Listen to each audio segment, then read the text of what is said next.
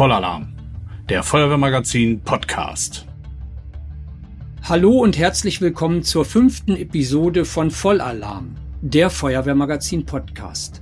Auch heute sind wieder Redakteur Olaf Preuschow und Chefredakteur Jan-Erik Hegemann, das bin ich, am Mikrofon. Diesmal geht es um den Brand in einem Squash Center in Marburg am 28. April 1995. Während zwei Trupps damals im Innenangriff das Feuer im Obergeschoss des Gebäudes bekämpften, kam es plötzlich zu einem Flashover. Zwei Feuerwehrleute wurden dadurch schwer brandverletzt, weil ihre Schutzkleidung sie nur unzureichend geschützt hatte. Dabei hatte es bereits Ende der 80er Jahre heftige Diskussionen um die bundesweit geltenden Mindestanforderungen gegeben. Doch aus Kostengründen blieb damals, auch in Hessen, zunächst einmal alles beim Alten. Erst dieser Unfall beschleunigte die Einführung neuer Einsatzkleidung für Feuerwehrleute in Deutschland enorm.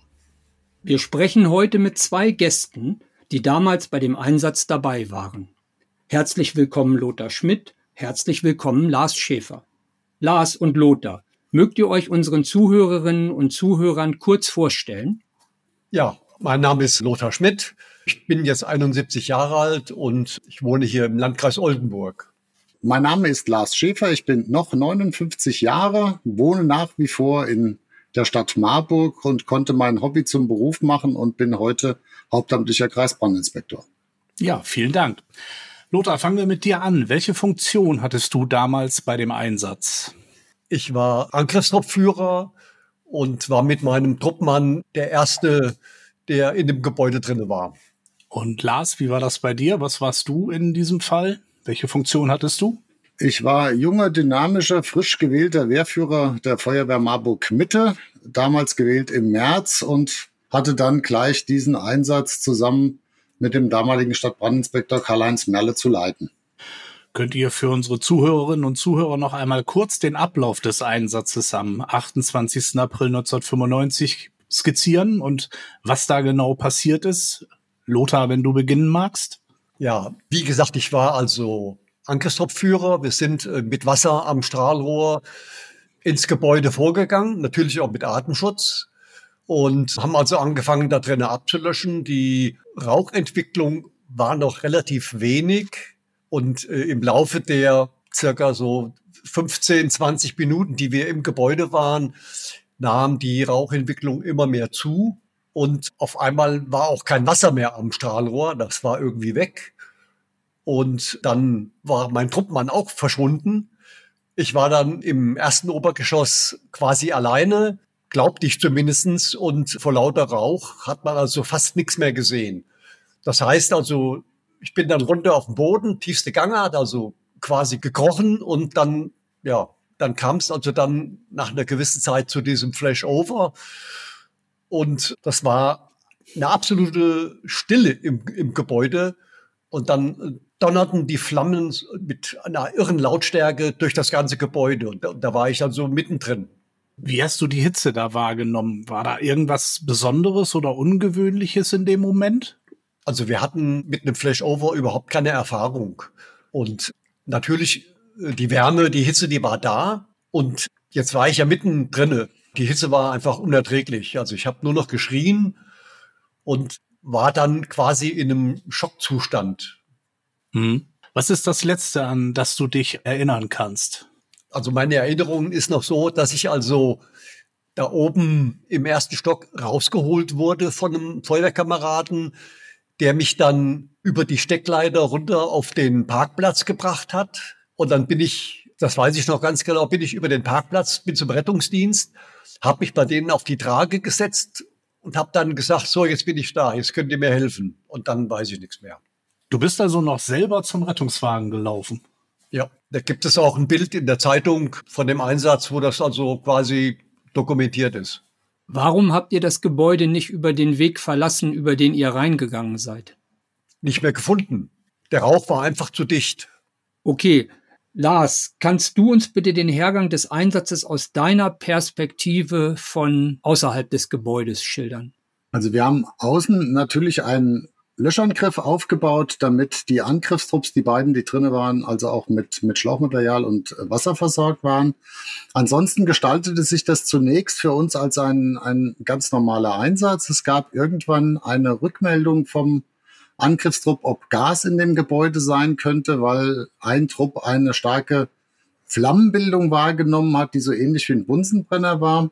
Ich bin dann damals noch in das Gebäude, da war die Rauchgrenze bei zwei Metern, hab dann im ersten Obergeschoss um eine Ecke gekommen, das war später der Saunabereich, wie wir hinterher erfahren haben, und habe tatsächlich eine blaue Flamme gesehen, bin raus zum Stadtbrandinspektor und sag, Karl-Heinz, haben wir da Gas im Gebäude, dann müsst ihr das abschiebern. Wir haben dann festgestellt, dass kein Gas da ist. Und dann ging alles sehr, sehr schnell. Also wir merkten, dass der Rauch schlagartig zunahm. Damals waren so Sachen wie Flashover. Das war in Deutschland überhaupt nicht bekannt. Pulsierenden Rauch kannte keiner. Und letztlich stand ich draußen und es tut einen Schlag. Dann flog ein Teil des ethanitgedeckten Daches weg. Da prallte noch so eine ein Quadratmeter Stück Ethanitdach in den Pumpenbedienstand des Tanklöschfahrzeuges. Zum Glück stand der Maschinist nicht da. Dann gab es einen großen Feuerball. Dann gab es viel Rauch. Und das nächste, was ich dann gesehen habe, ist tatsächlich, dass der Schmilo dann von einem Kameraden über die Leiter runtergebracht worden ist und der zweite Feuerwehrmann, der damals so schwer verletzt war, wurde von seinem Truppkameraden mitgezogen bis auf eine Brüstung, einen kleinen Balkon und wurde dann von da aus von uns gerettet. Und was man vielleicht auch noch erzählen muss, auf der Rückseite war, nachdem dieser Flashover war, auch ein Feuerwehrmann eingeschlossen in einem Büro. Der hatte alles von innen vor die Tür gelagert, was er finden konnte, Kopierer, Papier und hat versucht, über das Fenster zu entkommen. Das ging aber nicht, weil das aus Einbruchschutzgründen vergittert war. Wir sind dann dahin. Zum Glück war eine Baufirma da, die hat mit einer Flex das Gitter bearbeitet und wir haben parallel ein Seil angebracht und ich meine, es wäre die Drehleiter gewesen. Da haben wir das festgeknotet vom zweiten Zug und sind mit der Leiter rückwärts gefahren und haben dieses Gitter weggezogen. Daraufhin hechtete der Feuerwehrangehörige auf das abgesenkte Dach hinten und in dem Moment, wo er auf dem Dach flach auf dem Boden lag, schoss über ihn ebenfalls eine Walze drüber. Also das war eine Gewalt an Feuer, das habe ich noch nie erlebt. Und wurde dieser Kamerad dann auch verletzt? Nein, der war nicht verletzt. Den haben wir allerdings aus dem Einsatzdienst verloren irgendwann. Und wie wurden die beiden anderen dann medizinisch versorgt? Also manchmal braucht's Glück und gute Zufälle.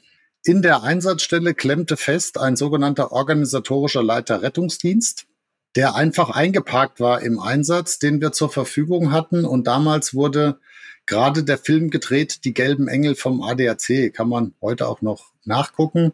Und man wird eine Sequenz von Marburg finden. Die waren mit zwei Hubschraubern unterwegs. Einmal Kamerateam und einmal Rettungshubschrauber. Und die Kollegen in der zentralen Leitstelle, nachdem klar war, dass Menschen betroffen sind und dann auch eigene Kameraden, haben sich sofort bemüht, Brandverletztenbetten zu bekommen. Damals gab es, glaube ich, deutschlandweit acht Betten für die ganze Bundesrepublik und wir haben dann zwei Betten bekommen und wir konnten beide Hubschrauber abgreifen. Das heißt, wir konnten sowohl den Schmilo als auch den Hagi, den anderen schwerverletzten Feuerwehrkameraden, einmal nach Köln-Meerheim und einmal nach Aachen verlegen in spezielle Brandkliniken. Also wir haben einfach ganz viel Dusel gehabt, ganz viel Glück durch den organisatorischen Leiter Rettungsdienst. Heute muss man sagen, auch den Dusel, weil wir den Grad der Brandverletzung falsch eingeschätzt haben also ganz falsch eingeschätzt haben. Wenn wir mit den echten Prozentzahlen gearbeitet hätten, weiß ich nicht, ob wir überhaupt Brandbetten bekommen hätten. Wie kam es zu dieser Fehleinschätzung? Das war eine Ersteinschätzung, die schnell gehen musste durch den ersten anwesenden Notarzt und der hat einfach wirklich geschätzt Körperoberfläche, die betroffen ist und danach kriegst du halt dann, also ich sag mal, die Vergabestelle der brandverletzten Betten versucht das die Überlebenschance einzuschätzen und danach kriegst du ein Bett, oder kriegst halt keins. Wir haben zwei gekriegt, sind wir unendlich dankbar. Und zum Verständnis, habt ihr die Verletzung zu hoch eingeschätzt oder zu niedrig? Viel zu niedrig.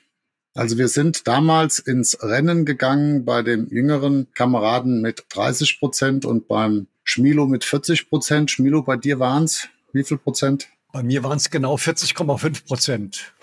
Plus, plus die Hände halt, ne? Genau. Die Hände hatten wir schon mal nicht dabei und beim Michael waren die 30 Prozent, die waren über 10 Prozent zu gering geschätzt. Die waren über 30 Prozent zu gering. Der Michael Ach, hatte stimmt, 63 Prozent, ne?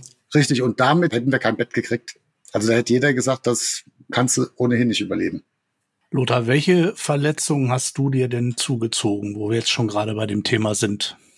Ich habe also ähm, Verbrennungen am ganzen Körper im Prinzip, hauptsächlich am Rücken, die Arme, also Oberarme, Unterarme, die Hände. Die Hände dadurch, weil die Lederhandschuhe, die wir damals hatten, war Rindsleder, die waren von Löschwasser nass. Und bei diesen hohen Temperaturen schrumpfen die um 50 Prozent. Also meine Hände sind nicht verbrannt, die sind im Prinzip verkocht. Und ja, wie gesagt, am Körper insgesamt 40,5 Prozent, äh, hauptsächlich äh, zweit- und drittgradig. Mhm. Du bist nach Köln in die Klinik geflogen worden. Äh, wie lange musstest du insgesamt im Krankenhaus bleiben? Ich bin nach Aachen in die Klinik geflogen ah, okay. worden. Ich war in Aachen. Ich bin also, wie gesagt, am 28. April. Ich war so nachmittags, circa 17 Uhr war ich in Aachen in der Klinik und ich war da bis Mitte Juli. Dann war ich ein paar Tage mal in Marburg zu Hause. Und dann bin ich wieder nach Ludwigshafen, Ockersheim in die Unfallklinik von der Berufsgenossenschaft. Und da war ich bis Anfang Dezember. Hat sich da eigentlich auch die hessische Unfallkasse, Feuerwehrunfallkasse bei dir gemeldet? Also das war sehr gut. Die haben sich bei mir gemeldet. Äh, die hatten auch da so einen Berufsberater, sag ich mal, war das. Oder, oder so einen Helfer, der also sich sehr gut um uns gekümmert hat. Also das fand ich also alles sehr, sehr positiv. Und welche Unterstützung hast du in der Zeit von der Feuerwehr und von deinen Kollegen erhalten? Die war auch sehr großzügig. Die Stadt Marburg hat also dann genehmigt, dass die äh, Kameraden uns regelmäßig besuchen konnten. Also einmal mich in Aachen und einmal den Michael in Köln-Meerheim. Und die sind also jede Woche einmal gekommen und also einmal meine Arbeitskollegen. Ich war ja damals Gerätewart auf der Hauptfeuerwache. Ich war ja städtischer Mitarbeiter im Brandschutzamt. Und die freiwilligen Feuerwehrkameraden haben uns natürlich auch alle besucht. Also das war immer so ein Abwechseln und hat immer sehr gut funktioniert. Wie lange dauert diese Reha-Maßnahme bei dir? Also wie gesagt, ich war knapp acht Monate im Krankenhaus und dann war ich noch ein ganzes Jahr zu Hause. Also ich habe erst wieder im Dezember 69 habe ich wieder mit einem Arbeitsversuch angefangen.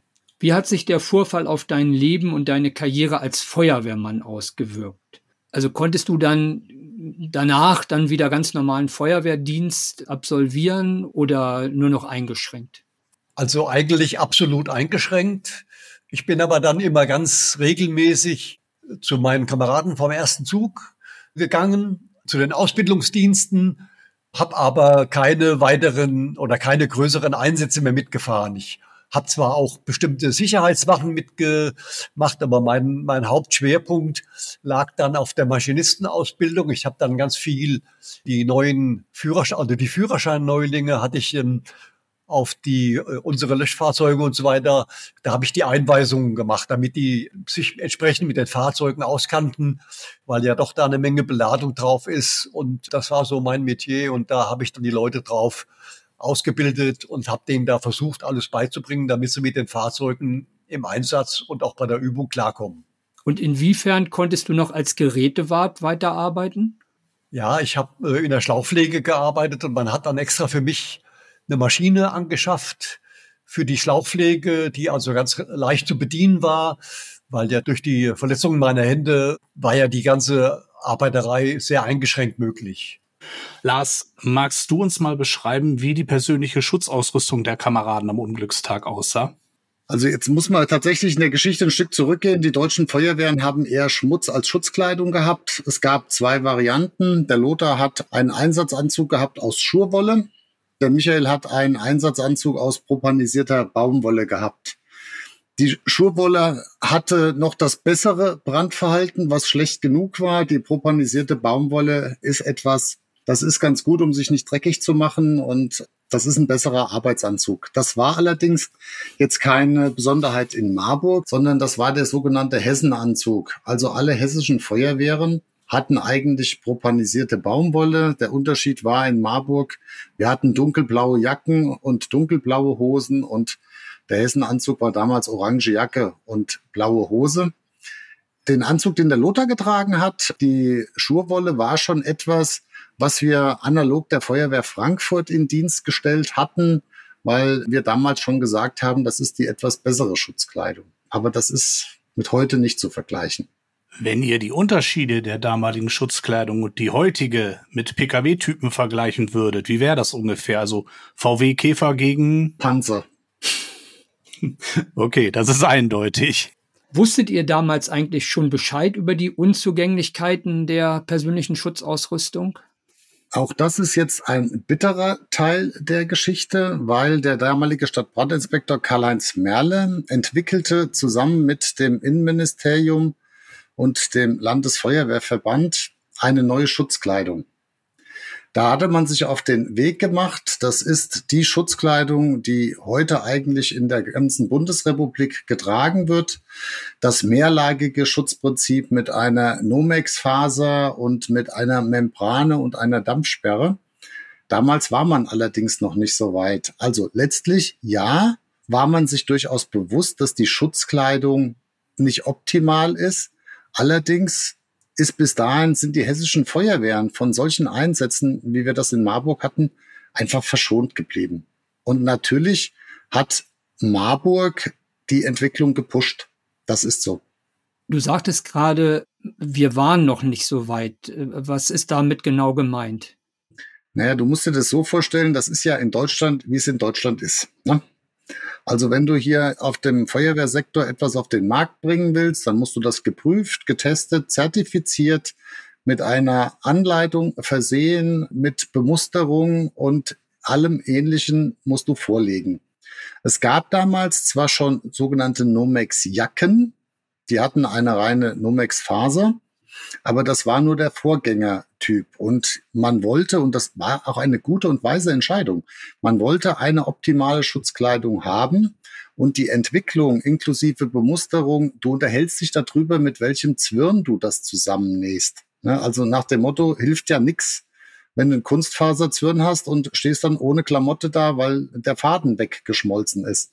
Alles das war noch nicht so weit und wer sich mit Schutzkleidung beschäftigt, weiß, wir nennen das ja Hupf, die Vorgaben. Da musst du bis zum Pflegehinweis alles erstmal zusammentragen, bevor du sowas nachher zugelassen kriegst. Also Olaf und ich waren damals schon beim Feuerwehrmagazin und haben also auch dieses Ereignis und die Berichterstattung danach dann ja hautnah und, und auch live mitbekommen. Und tatsächlich ist es so, dass wir das Gefühl haben, dass durch diesen Einsatz die Einführung also nicht nur durch den Einsatz, äh, sondern auch durch die Verletzungen, die Lothar und der Michael damals sich zugezogen haben, dass sich die Einführung dieser Kleidung dadurch enorm beschleunigt hat. Würdest du dem zustimmen, Lars? Ein klares Ja. Also wir haben eine bundesweite Anteilnahme von Feuerwehren gehabt. Wir haben teilweise Videokassetten von Hessenschauberichten mit Unterstützung der Kollegen der Polizei innerhalb von wenigen Stunden in Nachbarbundesländer transportiert, weil überall nach diesem Einsatz der Ruf laut wurde, wir brauchen eine andere Schutzkleidung. Ja, vollkommen richtig. Das ist so. Es hätte noch länger gedauert, wenn das in Marburg nicht passiert wäre. Hm, kannst du da noch mal was zum Zeitraum sagen? Ab wann und welche Verbesserungen sind nach dem Vorfall in Bezug auf die Schutzkleidung für Feuerwehrleute bei euch in Marburg vorgenommen worden? Also ihr könnt euch ja vorstellen, dass sowas mit der Mannschaft eine Menge macht. Ne? Und du kriegst einfach einen Schreck, wenn du deine Feuerwehrkameraden mit diesen Rindslederhandschuhen, die nass geworden sind, und dann aus dem Einsatz rauskommen, wieder siehst und mitkriegst beim Besuch, was das aus den Händen gemacht hat. Wir haben relativ schnell, und das war dann ein Stück weit mein Job als Wehrführer, mit der Politik uns in Verbindung gesetzt und haben gesagt, wir müssen jetzt voran. Und als erstes fangen wir mal mit den Handschuhen an. Damals gab es keine zertifizierten, weil nochmal in Deutschland muss alles zertifiziert sein, aber ein Brandoberinspektor in Reutlingen hatte Handschuhe entwickelt, die dem heutigen Standard sehr nahe kommen, die sogenannten Reutlinger Handschuhe. Das Problem war, das Prüfzertifikat gab es nur von der Eidgenössischen Material- und Prüfungsanstalt der Schweiz. Das hatte nachgewiesen sämtliche Werte, die die europäische Norm im Entwurf, es gab nur einen Entwurf, vorsah, übertroffen. Aber jetzt musst du erst Menschen davon überzeugen, dass wir diese Handschuhe jetzt kaufen und dass es dem Feuerwehrangehörigen vollkommen shit egal ist, ob die jetzt gerade in eine deutsche Zulassung gegangen sind oder in eine Schweizer, das waren die ersten Schritte, die wir gegangen sind in Marburg. Wir haben Flammschutzhauben beschafft in Folge dann, um Gesicht und Nacken besser zu schützen. Und wir haben relativ viel in Ausbildung investiert. Also so Sachen wie Smoke Reading kannte bei uns keiner. Also das sind einfach Dinge, die du dann lernst und mit denen du dich beschäftigst. Und natürlich gehst du ganz anders in einen Innenangriff vor, als du das vorher gemacht hast. Inwiefern kam es dann auch im restlichen Deutschland zu Veränderungen? Was habt ihr da wahrgenommen? Genau das Gleiche. Also das spricht sich herum. Und Feuerwehr ist eine verdammt große und eine verdammt gute Familie. Und da spricht sich rum, was da passiert ist. Und in ganz Deutschland sind Feuerwehren einfach aufgestanden und haben gesagt, wir würden jetzt gerne aus der Schmutzkleidung mal eine Schutzkleidung machen. Und ich glaube, so schnell ist in allen Bundesländern dieser Republik noch nie eine einheitliche Schutzkleidung eingeführt worden wie das. Das war das erste Mal, seitdem ich Feuerwehrdienst mache. Das ist jetzt seit 1980. Der Schmielo hat schon ein bisschen mehr auf dem Buckel. Aber seit 1980 das erste Mal gewesen, dass 16 Bundesländer in der Lage waren, etwas gleich zu machen. Wie oft und bei welchen Gelegenheiten denkt ihr noch an diesen Einsatz im Squash Center zurück? Lothar, magst du anfangen? Also ich muss echt sagen, durch meinen langen Kliniksaufenthalt bin ich also auch von den dortigen Psychologen bin ich sehr gut äh, betreut worden und ich habe also überhaupt keine Probleme damit. Ich kann auch über alles damit reden. Ich habe auch nachts keine Albträume oder sonst irgendwas. Also ich bin damit immer sehr gut klargekommen. Und wenn ich also damals nicht so schwer verletzt worden wäre, ich wäre ganz normal wieder und hätte meinen Dienst bei der Feuerwehr gemacht. Gut, und ich bin das letzte Mal erinnert worden an das Squash Center vorgestern, weil ich vorgestern eine Einsatzstelle hatte, wo ich genau diesen pulsierenden Rauch hatte. Und das sind einfach Dinge, die vergisst du nicht und du achtest da auch ganz anders drauf. Trotz dem Panzer, den wir heute tragen von der Schutzkleidung, sind es einfach Momente, wo du, und ich glaube, das ist egal, wie lange das dauert, wo du einfach zurückgeholt wirst und in genau dieser Situation wieder steckst und denkst, dieser pulsierende Rauch ist nicht gut. Lars, der Lothar hatte gerade die psychologische Betreuung im Krankenhaus angesprochen.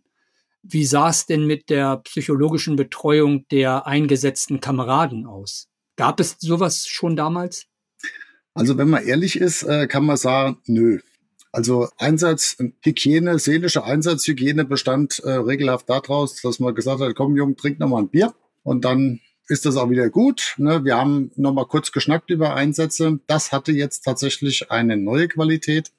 Und ich bin damals in der Uni Marburg an Herrn Professor Schüffel geraten. Also es war ja ein Stück weit mein Job, jetzt als Wehrführer zu verhindern, dass mir die Truppe auseinanderbricht. Ja, also Marburg ohne freiwillige Feuerwehr hätte nicht funktioniert. Klar ist, dass das alle angefasst hat, die dabei sind. Also bin ich zu Herrn Professor Schüffel gegangen und habe gesagt, wir würden jetzt Hilfe brauchen. Professor Schüffel war damals derjenige, der nach dem groben Unglück in Borken die Nachbetreuung der Familienangehörigen übernommen hat. Der hatte eine damals, ob es eine Referendarin war oder eine junge Studentin, sie hieß Barbara Schade, die konnten wir dafür begeistern, zusammen mit dem Professor Schüffel, das zu machen, was für uns heute selbstverständlich ist, ein Debriefing. Das heißt, ich habe alle meine Jungs und Mädchen zusammengetrommelt und dann haben wir nachbesprochen. Und ich unterhalte hier im Landkreis seit 1996 eine psychosoziale Notfallversorgung für Einsatzkräfte und Angehörige. Und ich bin da geprägt, weil ich diese Momente in dieser Nachbesprechung nie vergessen werde. Jeder hat erzählt, was er gesehen hat. Wir konnten teilweise mit schrecklichen Bildern, die sich eingebrannt haben, aufräumen. Also das ist höchst vertraulich. Ich versuche es auch jetzt so zu erzählen, dass man keinen Rückschluss auf Personen hat. Aber ein Feuerwehrangehöriger sagte, nachdem es den Schlag getan hat, habe ich einen Feuerwehrmann in Flammen stehend am Balkon gesehen. Und das hat er nicht gesehen, sondern er hat gesehen, dass ein Feuerball aufgestiegen ist und dass ein Feuerwehrangehöriger, zwei waren schwer verletzt, zwei sind ohne Blessuren rausgekommen, einfach danach aufgestanden ist und geguckt hat, was sich unten jetzt tut. Das führt zu einer emotionalen Entlastung, die ist unglaublich. Und es ist uns gelungen, bis auf drei Feuerwehrangehörige tatsächlich alle dazu zu bewegen, ihren Dienst in der Feuerwehr weiterzumachen. Und wir hatten Situationen, die waren für uns vollkommen neu. Also du siehst, dass zwei deiner Kameraden abtransportiert werden. Du bist junger, frisch gewählter Wehrführer. Bis zwei Monate im Amt, dein erster Gedanke ist, schmeiß den Scheiß hin, nie wieder. Ich hatte damals, meine Tochter war drei Jahre alt und du spulst an der Einsatzstelle alles ab. Du nimmst zur Kenntnis, dass die weg sind und dass das jetzt blöd gelaufen ist und dann kommt die Presse und sagt, wir wollen eine Pressekonferenz und dann gehst du kurz nach Hause und das werde ich nie vergessen. Ich komme bei mir nach Hause und dann kommt mir meine kleine Tochter entgegengelaufen und sagt Papa, Papa, Papa und drückt den Papa und dann fängst du erstmal an, darüber nachzudenken, was du eigentlich so als Hobby machst und was da jetzt eigentlich gerade so passiert ist. Und das ging natürlich nicht nur mir so, sondern das ging allen anderen so und jeder, der mal Eltern von einem 19-Jährigen, der kurz vor dem Abitur stand, besuchen musste, um ihnen schonend beizubringen, dass der jetzt in einer Klinik ist. Ich glaube, der weiß, wovon ich rede. Das sind alles keine tollen Sachen und ich kann aus Erfahrung sagen, Mütter merken relativ schnell, ob da irgendwas blöd gelaufen ist. Wir sind dann vorgefahren zu zweit. Da kam erst der Vater, der war noch relativ guter Dinge. Die Mutter kam raus, die hat uns ins Gesicht geguckt und hat gesagt, was ist mit Michael? Also das sind einfach Situationen, wo ich sage, ich bin froh, dass ich ein solches System im Landkreis mittlerweile habe seit 1996 und ich bin froh, dass wir einen Professor Schüffel hatten und eine Barbara Schade, die uns einfach durch eine Zeit geleitet haben. Wir hätten den Weg selber nicht gefunden. Das ist so, keine Chance. Ich rede zu viel, ich weiß. nee, das ist sehr schön. Inwiefern hat dieser Vorfall denn auch die Einstellung zur Arbeit als Feuerwehrmann verändert bei dir? Du kriegst Respekt, also keine Angst. Also wenn du Angst in dem Job hast, dann wirst du es nicht machen können. Bis Squash Center passiert ist, hast du als Feuerwehrmann, und ich war junger Feuerwehrmann, einfach das Gefühl, du bist saugut ausgebildet, du kannst das, an uns kommt nichts dran wir kriegen das. Ne? Und geht nicht, gibt's nicht. Und wir haben alles gewuppt kriegt. Es ist noch kein Feuer angeblieben und wir machen das. Und du lernst durch so ein Ereignis, dass auch wir nicht die Superhelden sind, die ihr Kostümchen anziehen und nichts mehr passieren kann, sondern dass trotz guter Ausbildung du nicht alles planen kannst. Du lernst, dass du jedem Feuer, also habe ich gelernt, jedem Feuer mit Respekt begegnest. Also es rennt keiner heute mehr irgendwie einfach da rein. Jetzt war beim Lothar noch der Vorteil, der Lothar war ein erfahrener Feuerwehrmann. Das andere war ein 19-jähriger Bub. Und wir legen heute viel mehr Wert auf Ausbildung. Und für mich selber ist es einfach so, Begriffe wie eigene Sicherheit, Rückzugssicherung, Beobachten von Einsatzstellen, Smoke Reading und was es alles gibt, hat eine ganz andere Bedeutung bekommen. Aber ich mache meinen Job nach wie vor gerne und ich möchte keinen anderen haben. Lothar, magst du noch was ergänzen? Ja, ich hatte das Glück in Aachen, da war der Professor Petzold, der mich da betreut hat. Und es war der dortige Leiter der Psychosomatik. Der hat mich also wirklich sehr, sehr gut betreut. Das war wie so eine Art Vaterersatz, weil mein eigener Vater, der ist zwei Tage vor dem Unfall, ist der 80 geworden. Und ja, das war für mich also ganz, ganz wichtig. Der hat sich sehr gut um mich gekümmert und als ich nachher in Ludwigshafen in der Klinik war, hatte ich auch gleich Kontakt zu dem dortigen Psychologen. Und da bin ich dann so weit gekommen, weil mir es ja schon wieder relativ gut ging, bin ich dann mit dem dortigen Psychologen, ein Herr Wind, bin ich mit auf die Intensivstation, weil kurz vorher war in Ludwigshafen bei der BASF war eine schwere Explosion gewesen und da waren auch mehrere Mitarbeiter verletzt worden, schwer verletzt worden.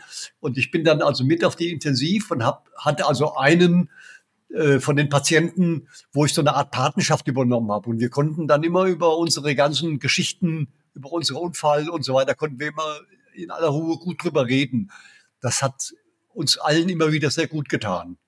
Welche Ratschläge oder Empfehlungen würdest du jetzt jungen Feuerwehrleuten gerade in Bezug auf die Schutzkleidung geben? Die Schutzkleidung ist absolut wichtig, aber noch wichtiger ist, dass man sie richtig anlegt, damit der Körper wirklich geschützt ist. Weil wenn ich diese Schutzkleidung angehabt hätte, hätte ich nach Berechnungen der Firma Dupont hätte ich maximal vier Prozent Verbrennungen gehabt und nicht zweit- und drittgradig, sondern höchstens eingradig. Und ähm, ich bin also mehrmals bei der Firma Dupont gewesen, die diese Puppe haben, die also mit Flammen beaufschlagt wird und wo die Schutzkleidung entsprechend getestet wird. Dieser Thermoman. Und das habe ich also alles gesehen. Und aufgrund dessen kann ich nur eins sagen, vernünftig sich anziehen, lieber eine halbe Minute mehr Zeit brauchen und sich richtig ankleiden. Das ist das A und O.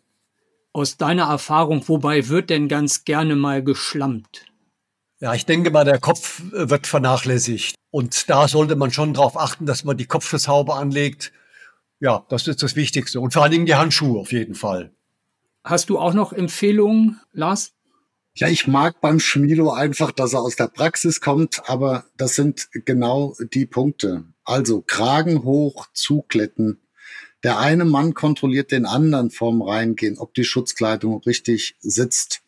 Die Handschuhe über die Jacke tragen, die Handschuhe zukletten, damit da nichts reinfallen kann.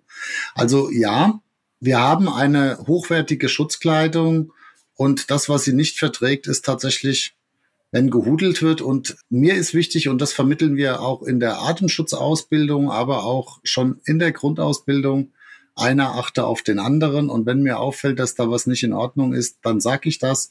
Bei den Mädels, die wir haben mit den langen Haaren, achten wir immer drauf, dass die Haare auch tatsächlich verpackt sind, weil die Frisur will dann hinterher auch keiner mehr haben. Ich glaube, ganz wichtig ist das, was der Schmilo gesagt hat. Lieber 30 Sekunden mehr Zeit nehmen, als ein Leben lang darüber nachdenken zu müssen, was ich hätte besser machen können. Ich möchte noch mal zu einem ganz anderen Punkt kommen, und zwar zu den Reaktionen, die es damals aus Feuerwehrkreisen gegeben hat. Ihr hattet das schon angesprochen, dass es eine gewisse Resonanz gegeben hat. Vielleicht könnt ihr da noch mal ein bisschen was zu erzählen. Social Media und solche Geschichten gab es damals ja noch nicht. Nee, Social Media hatten wir nicht, aber wir hatten eine riesige Hilfsbereitschaft aus der Bevölkerung. Also wir hatten Geldspenden für die beiden, das war der blanke Wahn. Wir hatten Glück, einen Staatsanwalt und Richter zu erwischen, die gesagt haben, wenn wir Geldstrafen verhängen, dann werden die dafür verhängt. Wir haben riesigen Zuspruch von Feuerwehren aus ganz Deutschland bekommen. Wir haben nicht nur Spenden bekommen, wir haben eine Musikgruppe gehabt, Screw Loose. Die hat eine CD aufgelegt für den Lothar und den Michael mit dem Titel äh, When Fire Rages. Die haben wir verkauft bundesweit. Also das, was ich bei der Feuerwehr schätze, und ich glaube, das ist einfach, warum ich den Job so gerne mache, da steht einer für den anderen. Und wir haben wirklich Zuspruch, Trost, Unterstützungsangebote aus ganz Deutschland bekommen und teilweise auch aus dem Ausland. Also das war Wahnsinn. Wurde eigentlich nach diesem Vorfall eine offizielle Untersuchung durchgeführt? Auch da sind wir wieder in Deutschland. Das geht relativ schnell. Also noch an dem Tag, als der Lothar und der Michael unterwegs waren in ihre Zielkrankenhäuser, meldete sich natürlich das Innenministerium da wurde sofort gefragt, die Ausbildungsnachweise vom Lothar und vom Michael, ob die auch mit Artenschutz hätten reingedurft und wann die letzte Gefahrenverhütungsschau in diesem Objekt gewesen ist und ähnliches. Das ist natürlich aber auch verständlich. Personenschaden muss ich euch nicht erklären, ist eine Offizialangelegenheit. Da guckt auch mal ein Staatsanwalt drauf. Ein Ermittlungsverfahren hat es nicht gegeben. Wir konnten also nachweisen, dass Gefahrenverhütungsschau gemacht worden ist und dass natürlich bei uns nur Feuerwehrangehörige reingegangen sind, die auch über eine Ausbildung verfügen. Aber da ist einfach so der Tipp für die Feuerwehrwelt draußen, achtet auf solche Dinge. Ne? Nur ausgebildete Leute und nur wenn sie alle Voraussetzungen erfüllen, setzt sie ein, weil das sind einfach unangenehme Fragen und unabhängig, ob das jetzt ein Ermittlungsverfahren gibt, die obersten Behörden fragen eh nach, aber das macht ja auch was mit dir selber. Als Führungskraft oder Verantwortlicher stellst du dir diese Fragen ja schon von alleine. Also ein offizielles Ermittlungsverfahren hat es nicht gegeben. Ja, das ist ja zunächst mal erfreulich. In Deutschland muss ja sonst immer ein Schuldiger gefunden werden. Welche Erkenntnisse und Empfehlungen sind denn aus dieser Untersuchung herausgekommen und sind vielleicht auch an die Feuerwehren weitergegeben worden? Also das, was wir mitgeben konnten, war natürlich, dass Brandverhalten der Handschuhe. Ich glaube, das war in, in Deutschland einfach, da war jeder schockiert. Das, was wir mitgeben konnten aufgrund der Untersuchung, ist, dass auch Gefahrenverhütungsschauen nicht dazu führen, dass es kein Risiko gibt. Das, was wir mitgeben konnten, ist zu sagen, immer im Auge haben, Rückzugswegsicherung und ähnliches. Was wir mitgeben konnten, war, achtet auf Rauchbilder.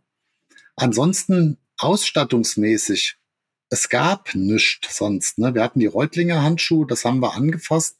Das haben ganz viele Feuerwehren in Deutschland angefasst. Also ich glaube, ich kenne die Verkaufszahlen nicht, aber ich behaupte mal, der Reutlinger Handschuh dürfte sich relativ saugut verkauft haben, weil das damals auch der einzige war, den es gab. Und natürlich hat jeder aus einem vollkommen anderen Blickwinkel seine eigene Schutzkleidung gesehen. Also früher oder als wir die Panzer bekamen, wurde immer diskutiert, muss ich da wirklich eine Hose drunter tragen oder reicht es nicht, wenn ich das habe? Also ich glaube, zumindest in Marburg musste keinen mehr davon überzeugen, ob er was drunter tragen muss oder nicht. Das, das wird er einfach tun. Das sind Dinge, die hast du mitgegeben. Schnell und viel ändern konntest du nicht. Gibt es irgendwie persönliche Reaktionen von dir, Lars, was du noch aus diesem Einsatz mitgenommen hast? Also ich glaube, wenn du, und ich war damals 31, glaube ich, ungefähr, ja, 31, wenn du eigene Verletzlichkeit eines Feuerwehrmannes erlebst, dann ist das für dich selber was ganz Besonderes. Also ich hielt mich da auch echt für einen harten Hund und einen harten Kerl und habe gemerkt, dass das, was du aufnimmst an Bildern, verarbeitet werden muss und dass du einfach lernen musst, auch drüber zu reden.